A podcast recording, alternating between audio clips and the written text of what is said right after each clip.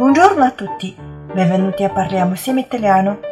Sono la vostra amica Giovanna. 今天我们的主题是骑自行车，andare in bicicletta。中国是一个自行车大国，百分之八十都会骑自行车。意大利也是一个自行车大国，自行车运动在意大利非常的流行。但是由于一些城市的地理原因呢， 山比较多，对吧？所以呢，意大利人很少使用自行车通勤。我们来看几个例句：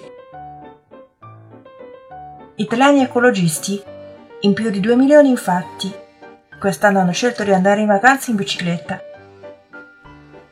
Italiani ecologisti，环保的意大利人。In più di due milioni infatti，实际上有超过两百万人。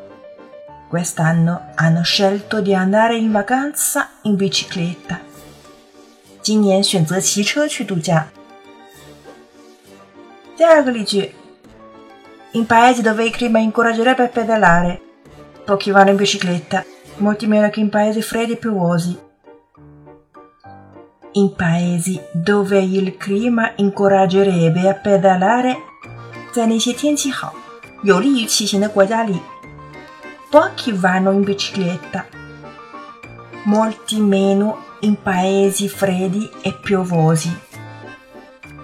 骑行的人数远远少于那些阴冷下雨的国家。Ok, avete imparato oggi? E voi andate spesso in bicicletta? 你们呢？经常会去骑车吗？Io sì.